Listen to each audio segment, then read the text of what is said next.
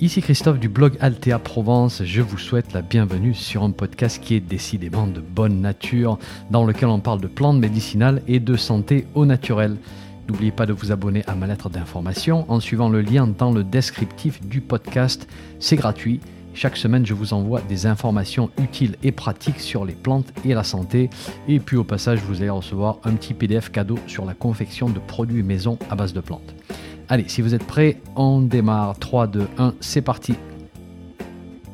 Bonjour, j'ai reçu une question de Clarisse qui me demande la chose suivante. On parle de plus en plus de spiruline comme algue médicinale. Je vois qu'on en cultive chez nous. Il y a donc une production locale, ce qui m'intéresse beaucoup. Pourrais-tu nous dire ce que tu penses de cette algue? Est-ce qu'elle est vraiment prometteuse ou alors c'est encore un coup de marketing en la positionnant comme produit miracle? Alors, excellente question, merci Clarisse. Ça fait un moment que j'avais envie de vous parler de, la spiruline. Eh bien, c'est l'occasion. Je vous propose donc de partir à la découverte de cette petite bactérie. Eh oui, c'est pas une algue, c'est une bactérie, comme on va le voir dans une petite minute? Alors, ce qu'on appelle la spiruline, c'est en fait un enchaînement de bactéries. Euh, je ne sais pas si vous avez déjà vu la spiruline de près, ça ressemble à des petits bâtonnets ou à des paillettes. Et eh bien chacune de ces paillettes est constituée d'une colonie de bactéries. Et pour être plus précis, ce sont des cyanobactéries. Cyano pour bleu, vu que certaines de, ces bactéries sont de couleur bleu-vert. Alors ces bactéries vivent dans euh, de l'eau, et elles font de la photosynthèse, comme les végétaux, et donc elles consomment du CO2 pour produire de l'oxygène. À l'état naturel, vous allez la trouver dans les eaux chaudes et alcalines, des eaux qui sont riches en azote et en phosphore. On va souvent la voir dans des eaux saumâtres, en fait, dans des lacs salins par exemple. Et elle a besoin de beaucoup, beaucoup de lumière, donc on va surtout la trouver dans une bande tropicale du globe. Elle se développe dans des lacs en Afrique, par exemple, euh, au Tchad, en Éthiopie. Elle se développe en Amérique latine, on la trouve au Mexique, au Pérou, en Asie, on la trouve au Sri Lanka, en Inde et en Thaïlande aussi. Et d'ailleurs, elle a très souvent fait partie de l'alimentation traditionnelle de ces pays-là. Euh, on sait que les Aztèques en consommaient, vu qu'elle est mentionnée dans des, vieux textes des colons espagnols hein, dès les années 1500. Euh, en Afrique, les peuples autour du lac Tchad consomment, euh, consomment toujours la spiruline sous la forme de gâteaux secs. Euh, avec des quantités consommées qui tournent autour des 40 grammes par jour, ce qui est assez significatif comparé aux, doses dont on parle chez nous. Et c'est d'ailleurs sous cette forme qu'on l'a découverte en Europe. Apparemment, un botaniste belge du nom de Jean Léonard euh, a ramené ces galettes d'un de ses périples, euh, c'était vers la fin des années 1960, ce qui a permis l'identification de la bactérie et la découverte de la spiruline comme source de protéines assez incroyables. Euh, on sait comment la cultiver chez nous aujourd'hui. Vous allez trouver plusieurs producteurs de spiruline française. D'ailleurs, je vais vous donner euh, une liste un petit peu plus tard. Euh, la bactérie est cultivée dans de grands bassins et c'est sûr qu'il faut les bonnes conditions, les bonnes conditions de nutriments, bonnes conditions de chaleur. Je ne vais pas entrer dans la partie culture parce que ce n'est pas une partie que je connais bien. Et puis vous allez trouver des informations et des vidéos sur le sujet hein, si ça vous intéresse sur Internet. Nous, on va plutôt se concentrer sur les propriétés nutritionnelles et médicinales. Alors on commence par l'aspect nutritionnel de la spiruline. C'est un peu l'aspect qui l'a fait connaître au niveau international parce qu'on la positionne comme un super aliment. Euh, alors plutôt un complément alimentaire chez nous, donc pour compléter l'alimentation, pour combler des carences, mais elle pourrait même devenir un aliment à part entière dans certains pays qui ont de gros problèmes pour, nourrir leur, leur population. Premier point, c'est sa teneur en protéines. Et en fait, c'est assez exceptionnel parce que la spiruline contient entre 50 et 70% de son poids sec en protéines. C'est énorme. Si vous regardez les meilleures sources de protéines euh, végétales, par exemple, eh bien, le soja, contient dans les 35% de protéines, ce qui est déjà élevé. Et puis on tombe dans les 20 à 25% pour tout ce qui est euh, haricots, lentilles, etc. Mais là, vraiment, on bat des records. Et là, peut-être vous allez me dire, oui, mais juste parler de protéines d'une manière générale, c'est pas suffisant. Qu'en est-il au sujet de la diversité des acides aminés qui constituent ces protéines? Alors c'est vraiment une bonne question à se poser. Je vous rappelle que les protéines sont des ensembles d'acides aminés. Et ces acides aminés sont des briques de construction très importantes pour notre corps. Et on digère les protéines, on va les découper, on va extraire les acides aminés pour ensuite rebâtir à l'intérieur du corps d'autres protéines dont nous avons besoin. Donc, il nous faut une grande variété d'acides aminés, en particulier ce qu'on appelle les acides aminés essentiels, parce qu'on ne peut pas les fabriquer. Et donc, il faut qu'on les obtienne de la nourriture. Dans la spiruline, vous avez tous les acides aminés essentiels qui sont représentés. Et d'ailleurs, quasiment la moitié du poids des protéines de la spiruline sont des acides aminés essentiels. La seule petite faiblesse qui est parfois mentionnée dans les analyses, c'est le fait que deux acides aminés essentiels, la méthionine et la cystéine, sont relativement faiblement représentés. Alors ce sont des acides aminés soufrés qui sont assez importants pour la santé. La lysine est parfois mentionnée aussi, mais voilà, je pense qu'il faut prendre du recul, ne pas trop se fixer non plus sur un acide aminé en particulier. Dans l'ensemble, on va dire qu'on a vraiment une très belle richesse en protéines et en acides aminés. Mais attendez, c'est pas fini. On sait qu'on a la quantité, on sait qu'on a la richesse en acides aminés, mais qu'en est-il de la digestibilité de ces protéines? C'est-à-dire notre capacité à les découper et les absorber? Ben oui, parce que c'est très important aussi. Certaines protéines du monde animal ou végétal sont plus ou moins bien digérées par rapport à d'autres.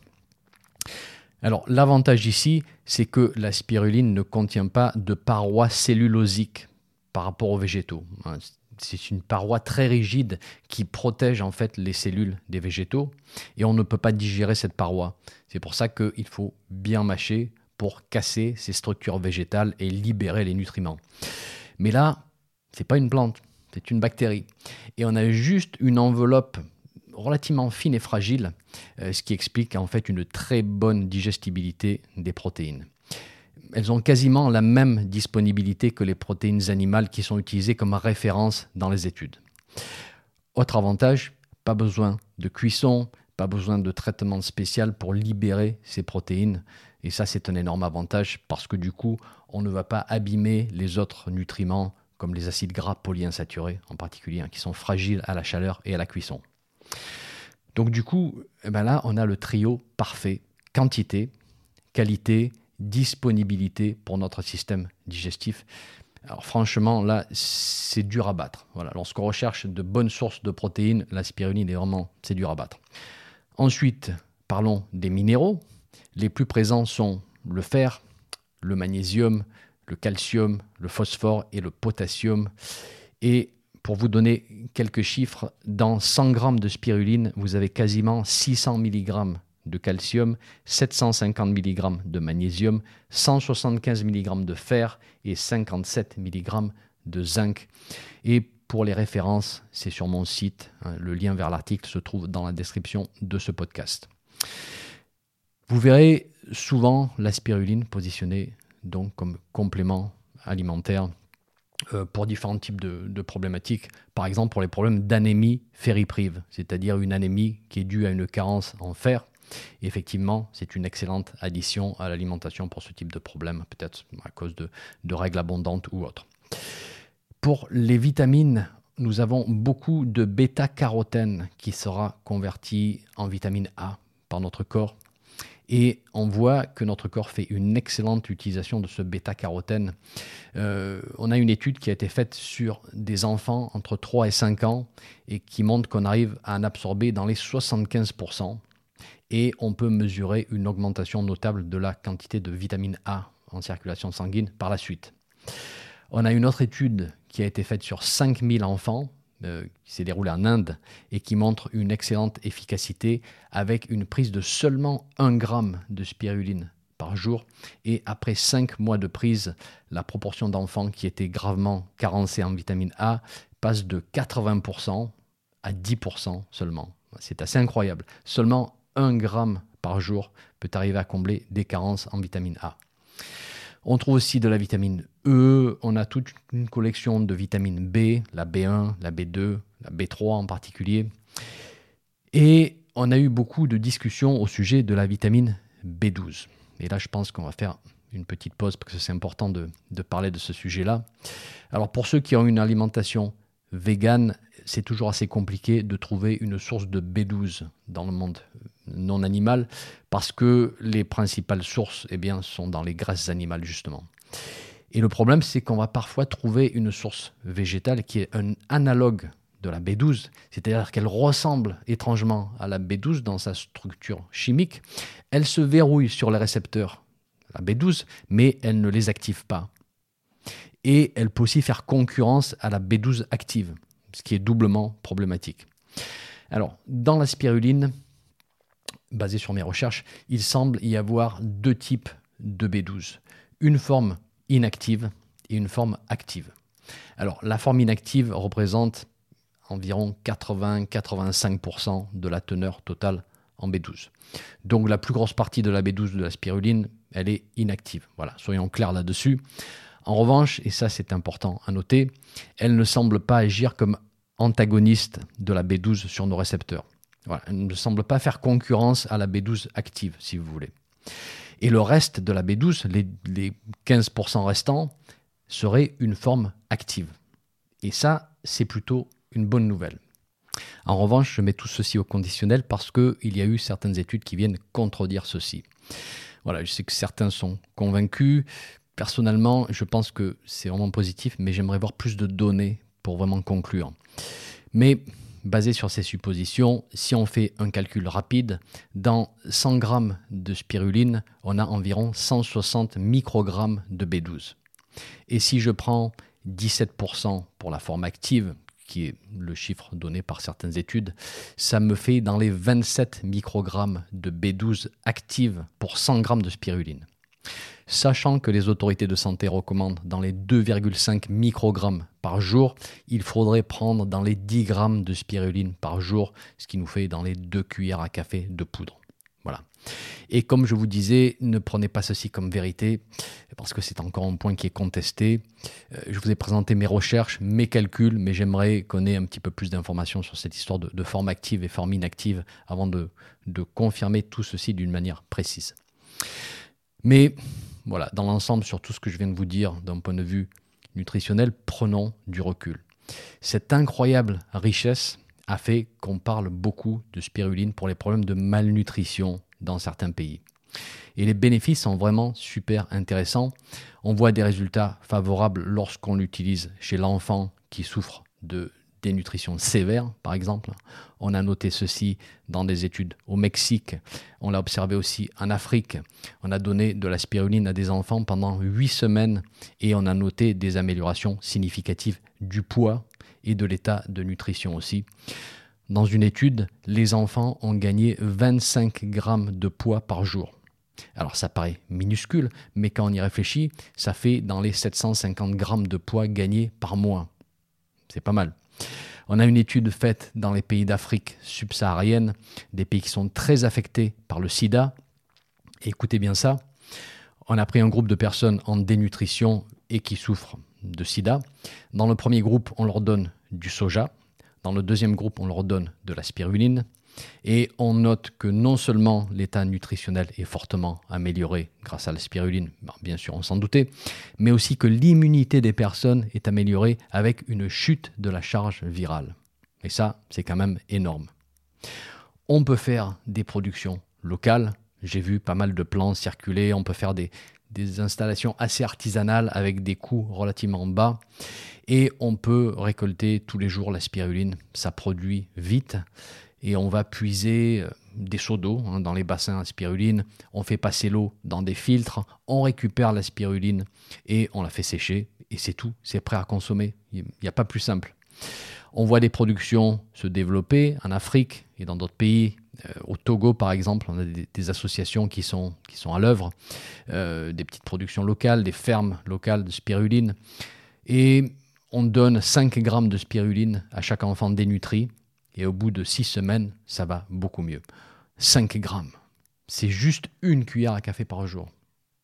Voilà. Donc l'aspect nutritionnel, vraiment, comme je vous disais, vraiment très intéressant. Allez, on va maintenant parler des propriétés médicinales de la spiruline.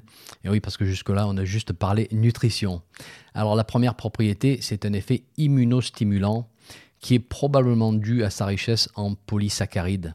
Alors, ce sont des sucres complexes que vous allez retrouver dans de nombreuses plantes, vous allez les trouver dans les champignons médicinaux aussi, et ces constituants ont une action assez marquée sur l'immunité. Dans les études sur la spiruline, on voit une augmentation des globules blancs, on voit une augmentation de la production d'anticorps, de la capacité à la phagocytose, donc une immunité beaucoup plus forte. On voit une régression de certaines tumeurs dans les études sur animaux, et on voit qu'à l'inverse, lorsque le système immunitaire est un petit peu trop réactif, hein, s'il y a terrain allergique par exemple, eh bien la spiruline stabilise les choses en réduisant les niveaux d'histamine, en modulant le réflexe inflammatoire du corps. Et donc elle semble vraiment moduler, équilibrer l'immunité de ce point de vue-là. Ensuite, on a un effet antiviral direct. Et on a eu beaucoup d'études qui ont été faites, surtout in vitro, et dès que vous voyez que c'est fait in vitro, hein, je vous rappelle qu'on va prendre ça avec un grain de sel, mais ça nous donne quand même des indications sur les propriétés euh, de la spiruline et elle semble active contre le VIH, contre le virus herpes simplex 1, contre le cytomégalovirus, contre le virus de la rougeole, virus des oreillons, etc., etc. Il y a une longue liste. Mais le problème avec ce type d'information, je vais vous dire ce que c'est c'est que plutôt que de nous donner des pistes pour faire plus d'études, pour faire plus de recherches par la suite, eh ben, on va s'arrêter là. On va s'arrêter au tube à essai. Et en plus, tout ceci va être mal interprété. Et on va avoir des articles du style La spiruline peut soigner le sida. Et on va voir la réaction des autorités de santé qui vont dire que c'est inconscient de dire ça. Et c'est vrai que ce n'est pas la bonne manière de voir les choses. Il faut faire preuve de bon sens. Mais si on a une personne qui a une immunité faible à cause d'une maladie chronique, qui est fatiguée, qui est éventuellement en état de dénutrition, est-ce que la spiruline va l'aider à remonter son immunité, à remonter son état de nutrition? Est-ce que la spiruline va l'aider à combattre la charge virale, à combattre les infections opportunistes? Ben, Bien sûr. Basé sur ce que nous dit la science, comment est-ce qu'on pourrait dire le contraire? Mais c'est du long terme, c'est du soutien des fonctions vitales. Mais bien sûr qu'elle va avoir cet effet-là. Ce n'est pas la substance miracle délivrée sous forme de petites paillettes ou de poudre, mais elle peut être d'une grande utilité pour soutenir les processus vitaux de la personne. On a un nombre d'études qui démontrent que la spiruline a un effet protecteur sur le système cardiovasculaire en agissant principalement sur des déséquilibres métaboliques. Euh, on a une rédaction. On a une réduction de la glycémie chez les diabétiques avec une prise de 2 grammes par jour pendant 3 semaines. On a une réduction du poids chez les diabétiques avec une prise d'environ 3 grammes par jour pendant 4 semaines. On voit un rééquilibrage des triglycérides, du HDL, du LDL, donc une action assez globale sur le métabolisme, du glucose, des acides gras.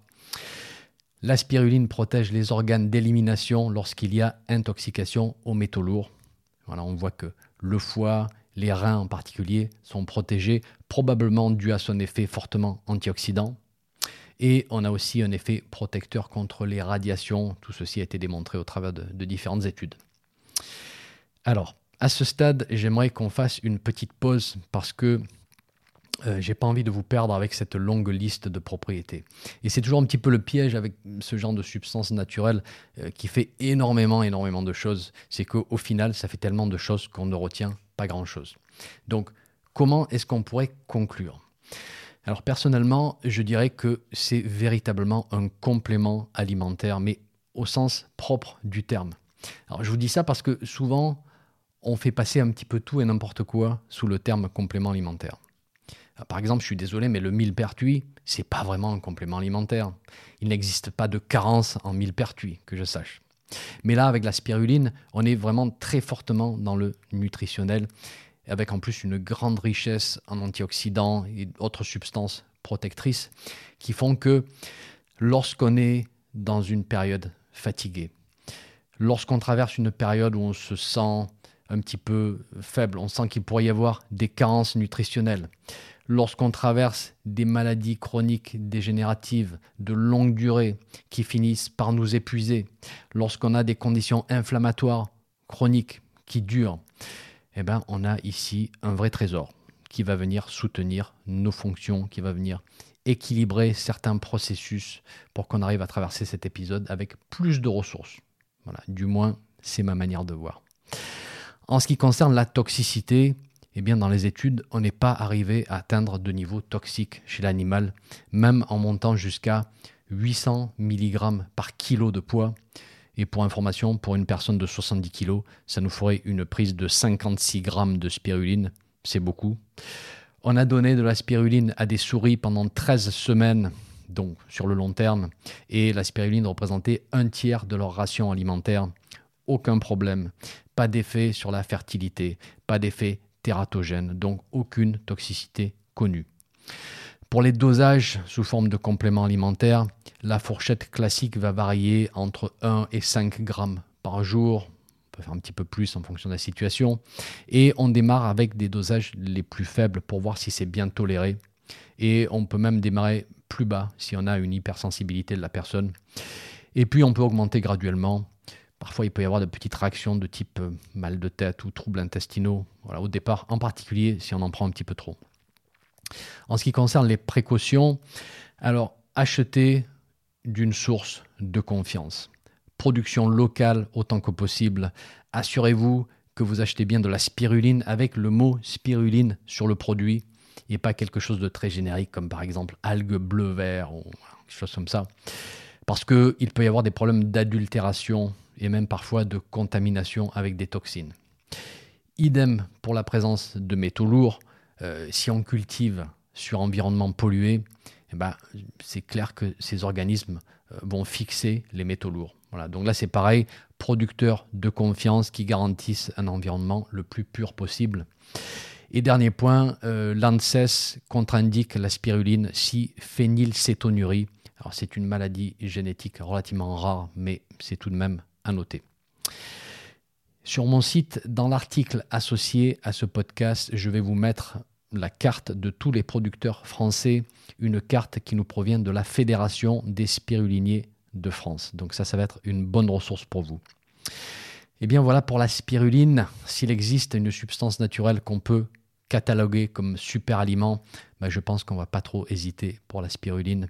Ces petites bactéries sont pleines de potentiel. Elles sont très faciles à produire et elles deviendront peut-être l'une des solutions privilégiées pour les problèmes de malnutrition dans le monde. On l'espère en tout cas. C'est tout pour ce podcast. Merci d'avoir écouté. Merci de faire circuler ces connaissances. Et sur ce, je vous dis à très bientôt. Un petit message avant de vous laisser. Si vous avez aimé ce podcast, merci de laisser une évaluation sur votre plateforme de podcast favorite. Ça permettra à d'autres personnes de découvrir mon podcast et d'en profiter. Un grand merci.